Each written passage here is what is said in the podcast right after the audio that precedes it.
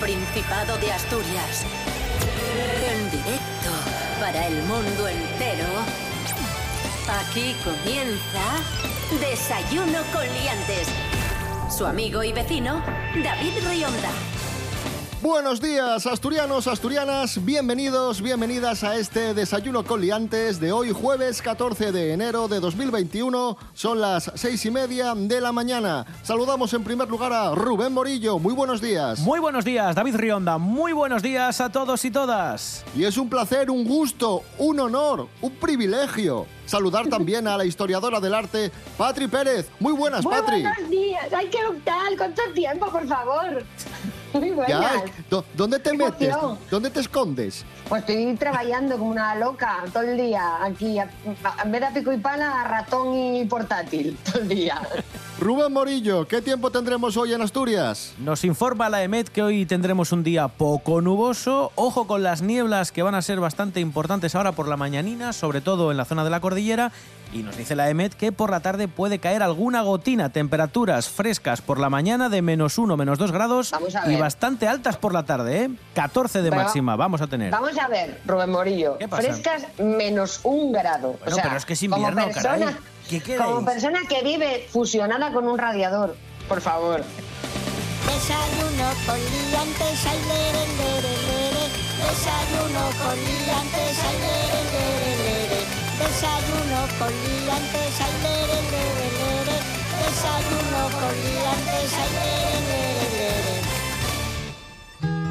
Hoy desayunamos con Patri Pérez de Cuéntame un cuadro que como nos decía antes está a tope de trabajo y que tiene buenas noticias porque va a pegar el salto. Atención amigos, amigas, Patri Pérez va a dar una conferencia en Cataluña. ¿Cómo es esto, Muy Patri? fuerte, Mari. Pues nada, pues que nos han llamado ayer de una universidad de Sarriá y, y que nos han dicho que, pues, que nos han conocido por redes sociales y además me llamó la atención porque es una, universidad de ingeniería, pero que hacen unas jornadas culturales y, y que se han quedado muy locos con Cuéntame un cuadro y que quieren que llevemos un poquito de Cuéntame un cuadro ahí. Entonces, lo bueno que ha tenido en parte, si es que ha habido algo bueno de, de la pandemia, es que ahora estamos, ya sabes, muy puestos y muy puestas en todo el tema online. Entonces, vamos a trasladarnos de manera virtual a Sarriá y daremos una conferencia y estoy muy contenta porque, oye, todo lo que sea abrir puertas, pues estupendo. www.cuéntameuncuadro.com Ahí estamos.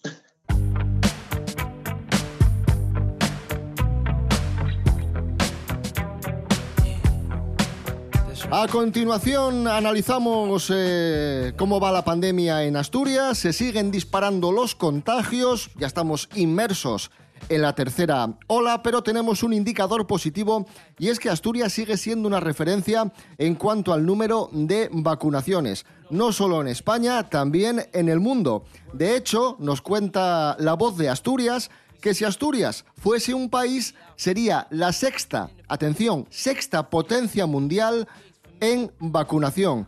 Solo nos supera en el mundo entero, solo nos superan cinco países.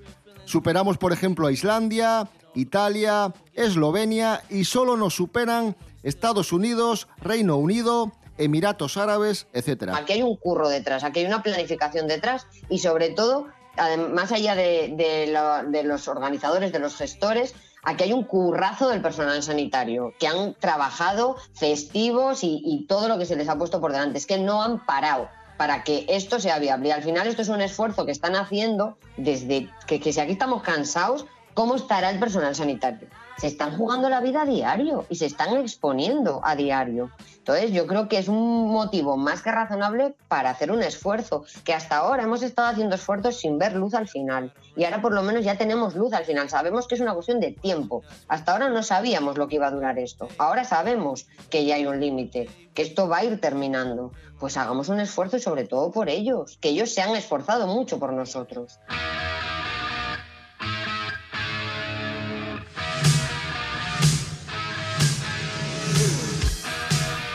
Es una cuestión de tiempo, como bien apuntaba Patri Pérez, y mientras llega ese lapso de tiempo, desde la Consejería de Salud se insiste en que nos relacionemos solo con convivientes, limitemos al máximo la actividad social y evitemos el contacto con personas mayores o con patologías crónicas. Y tal ha sido el aumento del número de contagios que el Principado se ha visto obligado a poner en marcha nuevas medidas restrictivas que entran en vigor hoy mismo. Nos informa Andrés Rubio. Buenos días, Andrés. Hola, ¿qué tal? Muy buenos días, queridos liantes. La hostelería y los comercios del Principado cerrarán a las 8, supermercados incluidos, y el toque de queda se adelanta a las 10 de la noche.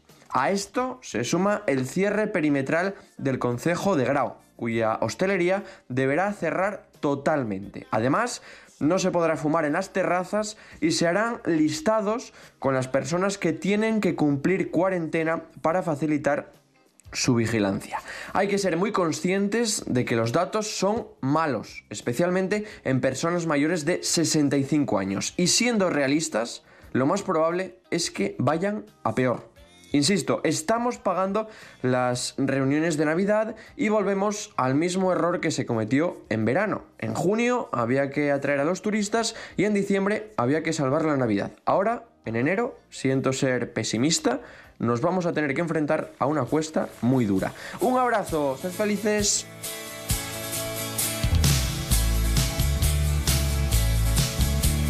Sueños ilusorios bloquean tu plano emocional. Tantas emociones selladas se ciernen sobre ti. Como ave que revolotea por tu apartamento. Llega la mañana y se va a buscar su identidad. cuál agonía en la edad de la maldición. Hipersensible al recuerdo, todo es soledad. Solo las canciones más tristes te parecen bellas. Todo lo que sale a tu encuentro exhala hostilidad. simplemente fue un día al despertar. Inhalaste el vacío de la vida cotidiana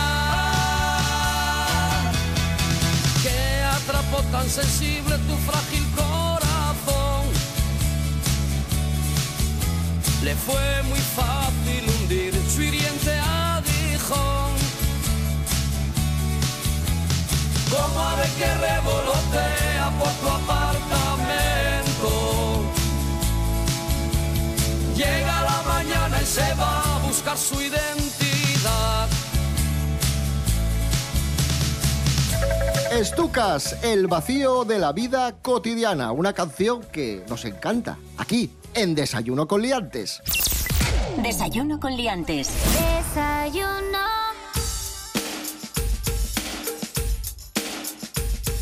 Primero fueron los negacionistas del cambio climático. Después vinieron Mira. los terraplanistas. Después... Mira, eh, es que ya es muy temprano para enfadarse. ¿Qué queréis que os diga? Ya es muy temprano para enfadarse. después los antivacunas. Y ahora, atención amigos, Es que no puede ser esto. porque llegan, oh sorpresa, los negacionistas de la nieve. No, pues no. De la nieve, sí, sí, No. sí, de la nieve. Pero Esto es real Ese- como la a ver, vida misma. explícame esto, por favor. A ver, os explico. Resulta Sí. que se ha hecho viral el vídeo Sí. de una mujer Mm. que está retirando la nieve de su balcón y en un momento Estupendo. determinado hace una bola de nieve y dice a, a la cámara, en este caso al Ah. teléfono móvil, dice, mirad, esto no es nieve porque lo voy a quemar con el mechero y no se derrite. Esto no es nieve, es plástico. Vamos a escucharlo, venga, vamos a escucharlo. Como veis, aquí hay mucha nieve y vais a comprobar que esta nieve no es nieve de verdad, es puro plástico. Lo voy a quemar con el mechero. Voy a meterme Ahí lo que quema con el mechero. Lo voy a quemar con el mechero para que veáis Sí. lo que quiero estupendo. deciros. Muy bien. A ver, Esto, vamos a ver. como veis, no se deshace. Por mucho Ya. que yo le No ponga. se deshace. Claro, porque lo- del- el, ciclo de, el ciclo del agua no lo dio esta señora, por lo que sea ese día, ¿no? No fue a clase ese día la señora. La señora quiere pasar de sólido a líquido en, en- en un golpe de mechero. Ha aparecido un biólogo que ha dado la Sí. explicación científica de por qué sucede esto. Rubén Morillo, Sí. la nieve no es plástico, la nieve ye nieve y punto. ¿Por claro. qué? Bueno, ha, ha salido un biólogo. ¡Qué locura! Porque fue el que se atrevió. Dijo, bueno, voy a intentar explicar esto Vamos porque, allá, Dios. porque los demás ni se metieron en el Se tema diciendo, déjalo tomó- pa' Prao, porque vamos. Se tomó un copazo y dijo, "Ah, vamos allá. El gas que llevan los mecheros, ese líquido que al final, pues cuando quemas la llama, eh, pues eso, eh, lo que hace es expulsar el gas, se convierte en gas y se quema, tiene muchas impurezas. Y esas impurezas, al final, al quemarse, forman pues esa capa negra que se destaca tanto cuando intentas quemar la nieve. Que no estás quemando nieve. De hecho, si os fijáis en los vídeos en los que dice que, se- que es plástico porque sale negro, si os fijáis, mm, eh, pero hay que fijarse, eh, cuando arrima la llama eh, justo en la zona de la bola, hay una parte que como que no se deshace. Lo que ocurre es que sublima, pasa directamente del hielo, que es la nieve, a gas. Y cuando está compactada, al final hay una diferenciación de, de temperaturas que es mucho más compleja porque están todas las partículas más unidas y además hay una cuestión que se llama calor específico, que tampoco parece que esta señora entienda. En fin, que es una bueno, cuestión vale. física, que no que es Mira, nieve, que no es plástico, por Dios. Yo falté el día que explicaron lo de los dictongos y los hiatos. ¿Os acordáis de eso? Sí, sí.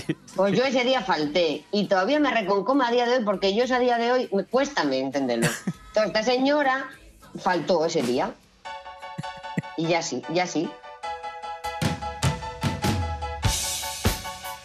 Si vos digo feliz año nuevo, diréis, este David lle un mazcayu. Eso del año nuevo ya pasó. Pero non, la cosa lle que de algunas culturas están agora mesmo celebrando el año nuevo. Non lle broma. Arancha Margolles, buenos días. Buenos días, David. De xuro que nun sabes, y mucha xente tampouco lo va a saber, que estos días está celebrándose el Año Nuevo Bereber, que se conoce más habitualmente como Yenayer y que es una fecha bien moza, porque tenemos que retrotraernos únicamente hasta 1980. Ese año, el especialista en cultura bereber, Amar Negadi, decidió que iba a crear un calendario bereber, tomando como fecha de partida, como año cero, un evento especialmente importante na historia del pueblo bereber. Y eligió el 950 en antes de Cristo. ¿Qué ocurrió ese año? Bueno, en el 950 en antes de Cristo, un rey bereber, señas, Sheshkon I, fundó la dinastía número 22 de Egipto, que reinó allí hasta 715 en antes. Y es decir, que según el Yenayer, estamos en el año 2966 ahora. Y lo que nunca está claro, no te creas, y la fecha exauta, porque a pesar de que la Biblia señala ese año 950 antes de Cristo, no es tan clara en torno al día. Por eso hay países que lo celebren el 12 de Xineru, otros el 13 de Xineru y otros el 14 de Xineru. Esta fecha tan destacada y, por cierto, polémica en cierto modo, porque en Argelia, por ejemplo, las autoridades negáronse y llevan negándose un montón de años a incluir esta fecha, en Argelia concretamente, y el 12 de enero cuando cae el Yenayer, en el listado de fiestas legales del país. Por lo demás, pues yo una fiesta bastante asemillada a las que nosotros tenemos aquí en Asturias y aquí en España. Básicamente, lo que faen los bereberes en el Yenayer ye comer y comer y comer a espuertes. Claro, beber no tanto, pero comer mucho. Que ya una cosa que nos gusta aquí, allá y acullá. Numeral, numeral, viva la numeración. ¿Quién ha visto matrimonio sin correa amonestación? Ah, numeral, numeral, viva la numeración. ¿Quién ha visto matrimonio sin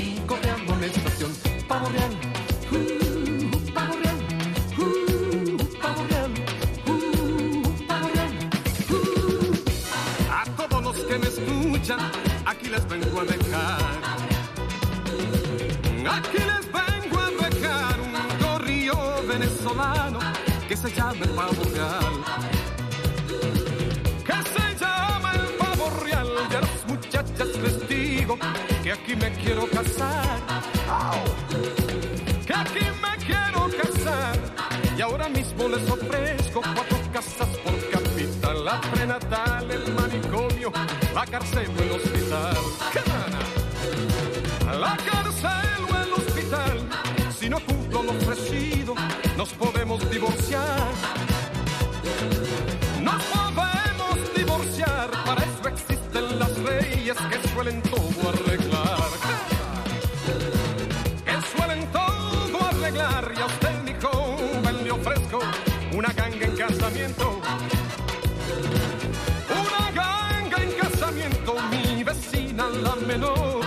Más pura que un convento. Ahí sonaba José Luis eh, Rodríguez, el Puma, Oh, y la canción Pavo Real, me emociono, me emociono. o menos mal, hoy cumple 78 años, el Puma. Bueno, bueno.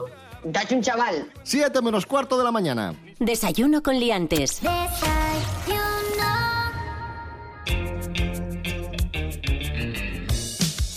Mary Coletas, buenos días. Hola, buenos días, señoras y señores. Ay, buenos días, Mary. Hola, Patricia Pérez. Hola, David Rionda y hola a todos otra vez.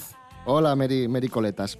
El otro día os contábamos que Juan Muñoz, el rubio de Cruz y Raya, había criticado durísimamente a- al que fue su compañero durante muchos años en el dúo cómico. A José Mota le puso de vuelta y media que era mala persona, que era un pesetero, Se, que no se se, había respiraba acordado. rencor. Se, respiraba Sí, rencor pero ahí vamos. ese mensaje. Exagerado. Pues bien, resulta que ahora ha rectificado Mary Coletas. ¿Qué, qué ha pasado? Sí, y se habían enfadado porque eh, se murió la madre de Juan Muñoz, el rubio de Cruz y Raya, y él esperaba que José Mota le hubiese mandado un mensaje de pésame, que sí que lo hizo la mujer de José Mota, pero no el propio José Mota. Esto le sentó muy mal a Juan Muñoz, entró en cólera y dijo unas palabras muy feas de José Mota, pero como dice Rionda, ha rectificado en un vídeo que ha colgado en Twitter donde dice estas cosas sobre José Mota. Me mandó un pésame, me mandó un pésame su esposa a través de WhatsApp, pero yo esperaba que él hubiera venido. Me dolió mucho, eso me dolió mucho. Caí en lo peor, que es eh, beber, beberme dos copillas de más, cuatro copillas de más, y, y empecé a decir barbaridades y disparates y unas palabras. Dije cosas que, que, que no las siento. Obviamente sentimos mucho la pérdida de, de Juan Muñoz. Aquí hay varias cosas. Patri Pérez, de todas formas, eh, hombre, yo creo que ese rencor en su interior lo tenía, porque que hayas bebido no justifica para que digas esas Claro. cosas. Yo, cua- Yo, yo creo cuando tomo una final, sidra, no sé. Claro, ahí sale, sale toda la miseria. Como cuando le mandas el mensaje a tu ex. Igual. Así que nada. Bueno, tenemos otra noticia. Mary Coletas, eh, Guti y Romina Beluccio eh, han sido padres de nuevo. Cuéntanos, Mary. Pero otra vez. Bueno, vamos allá. Sí. A ver, Pero, pero vamos a ver. Hemos sabido que mm, gracias a las redes sociales, como siempre, que Guti y Romina Bellucio han Sí. sido padres por segunda vez. Este Ah, pero yo pensaba que Guti tenía más hijos. Pues bueno, con esta muchacha Claro, tiene más. tiene ah, dos. con la otra. tiene con- dos. claro, con la otra que era igual que él. Sí, que parecían dos clones. Arancha como- se llamaba, Arancha. No sé, sí, bueno. Arancha de Benito. Y han utilizado las redes sociales para compartir una imagen Claro. de este segundo hijo que se llama Romeo. ¡Oh, Ay. Romeo, Romeo! Ay, ay, ay. Cabe señalar como coincidencia inesperada que el segundo hijo de la pareja, Romeo, este chaval, ha nacido el mismo día que su hermano Enzo, Uy, qué práctico. que fue el 11 de enero, y el mismo día que Rubén Morillo, que también nació Oh, el 11 de enero. ¿También? Pero podéis, Y podrían eso, lo- quedar... eso lo tienen muy en cuenta, ¿eh? Sí, sí, Sí, claro, sí. Eso, está- podrían quedar para hacer el cumpleaños a tres, que está la cosa muy achuchada ahora. Estaban en el hospital esperando que nacieran el mismo día que ellos, sí. Claro. Un niño llamado Romeo. O sea, puede ser más maravilloso, se puede marcar más la vida de un niño que poniendo ese nombre. El nombre de, de- O sea, es que es un nombre dramático al final. Pero vamos a ver, esta gente se ha leído Romeo y Julieta, maldita sea, para llamar al niño Romeo. Vamos a rebajar las expectativas. ¿Esta gente ha leído alguna vez? Pues le Bueno, pones Mary, otro nombre. Mary, no te, lees, empecemos. te lees, te No lees Spinetta y el abecedario. Pero Romeo no lo poner a un guaje. Me calles, llámalo José Luis. Mary Coletas, gracias. Bueno, eh, eh, adiós.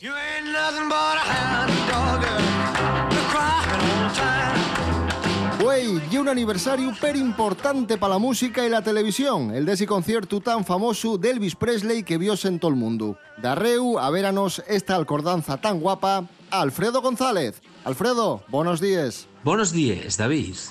Güey, cúmplense 48 años del primer concierto de la historia transmitido vía satélite para todo el mundo, el Aloha from Hawaii. ¿Que quién lo hizo? Está claro, el auténtico rey del rock, Elvis Presley, que llegó al concierto un helicóptero y xuntó al través de la tele a 1.500 millones de personas de todo el globo terráqueo. Nunca non se viera tanta xente ximelgando los cadriles al tiempo. Nin Jane Fonda algamó unes agulletes tan universales. Les entraes pa este concierto y pa l'ensayo foron quasi de baldre, una especie de pay after show, diríamos agora. Nada más se pidió a los asistentes que pagaran lo que pudieran y la recaudación foi donada a la lucha contra el cáncer. Elvis, que daquella tenía 38 años, perdió 11 kilos para hacer el show y embutise nun traxe blanco que ya forma parte de la épica del rock. Con un setlist en lleno de éxitos, este concierto foi, de xuro, el socu mal como artista y como diría Armstrong, el de les melecines non, el otro, un gran paso para la humanidad. Después de ver esto, podemos decir, en Sin arruganos, la famosa cita de John Lennon. En antes de no había nada. Maybe I didn't treat you quite as good as I should have. Maybe I didn't love you quite as often as I could have. Little things I should have said and done. I just never took the time. You were always on my mind. You were always on my mind.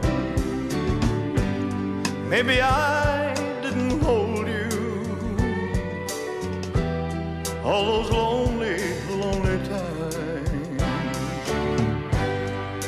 guess I never told you. I'm so happy that you're mine. If I made you feel second best, girl, I'm so sorry I was blind.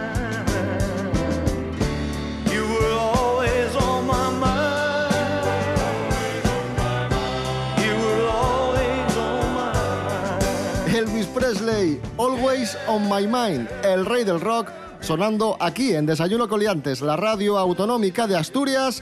Y ahora vamos a recordar series de marcianos, de invasiones extraterrestres que marcaron nuestra infancia. Lo hacemos con Fernando Álvarez de Punto de Partida Podcast. Buenos días, Fernando, cuéntanos. Buenos días, queridos liantes y demás alienígenas. La sección de hoy es un tanto especial, o mejor dicho, un tanto espacial. Hoy miramos a las estrellas porque la temática de marcianos es un subgénero de la ciencia ficción que siempre ha tenido un gran éxito, quizás por el misterio que despierta lo desconocido. Algunas series han adoptado un tono catastrofista, otras lo han hecho desde la amistad y las situaciones cómicas, y otras, en cambio, nos han presentado a los alienígenas como infiltrados o aniquiladores. ¿Te atreves a recordarlas? Como ejemplo amistoso, Alf llegó a nuestras casas procedente del planeta Melmac, una especie de peluche parecido a un oso hormiguero que llegó aquí escapando de la destrucción de su mundo. Una familia lo descubre en su garaje y decide esconderlo del servicio secreto y adoptarlo, como si fuese su mascota, sin saber que su plato favorito eran los gatos. Te están cerrando los ojos. No eres un gato, sino una rosquilla. ¿Qué? ¡Qué susto me has dado! ¡Deberías llevar un cascabel! Pero, ¿qué pasa aquí? Pues estaba enseñándole a Lucky a decir la hora. Haz una demostración. En el lado opuesto, los humanoides vestidos de rojo de V se presentaron como gente pacífica que venían a ayudar. Pronto se descubre, sin embargo, que pretenden dominar el mundo y que bajo su apariencia humana se esconden lagartos verdes y con claras similitudes con el ejército nazi. Las botas parecen de piel y el traje de algodón. Fijaos, su planeta debe ser idéntico al nuestro. Su aspecto es totalmente humano. Sí, parece humano. Es increíble. Creo que está a punto de hablar. Les ruego que me disculpen, pero nuestros ojos no están acostumbrados a tanta luz. Su voz es extraña. Hemos venido en son de paz. ¿Lo ves? En paz. Un grupo de humanos rebeldes que se hacen llamar la Resistencia descubrirán el verdadero aspecto reptiloide de los invasores y se enfrentarán para acabar con ellos. Imposible de olvidar es Diana, una de las villanas más célebres de la ciencia ficción y que nos dejó una de las escenas más impactantes de la historia de la tele, mostrando sus gustos culinarios, que a diferencia de Alf no eran gatos, sino ratones. La serie no terminó ya que fue cancelada sin explicación. Sin embargo, en 2009 hubo una especie de continuación bastante mediocre y en la actualidad existe un proyecto para volver a ponerla en marcha por parte de su director original, pero no termina de materializarse.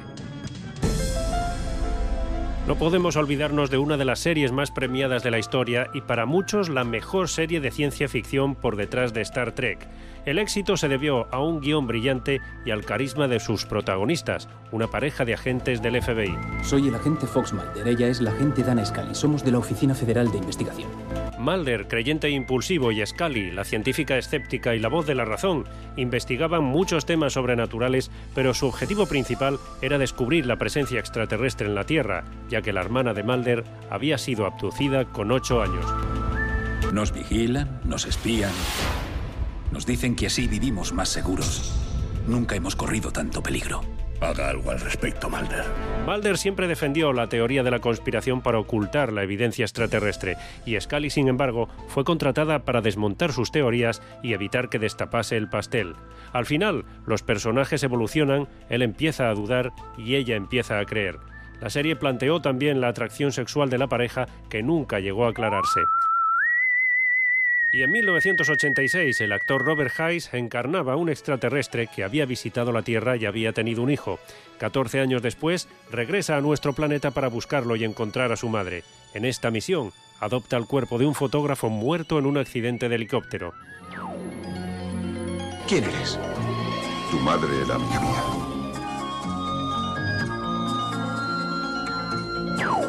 ¿Qué quieres de mí? Quiero ayudarte. ¿Que tú eres mi padre? Sí, ¿Crees que encontraremos algún día a mi madre? la encontraremos. Positivo y con buenas intenciones, obtiene unos poderes de una especie de canicas luminosas que lleva en la mano. Starman fue la continuación de la película homónima de John Carpenter de 1983.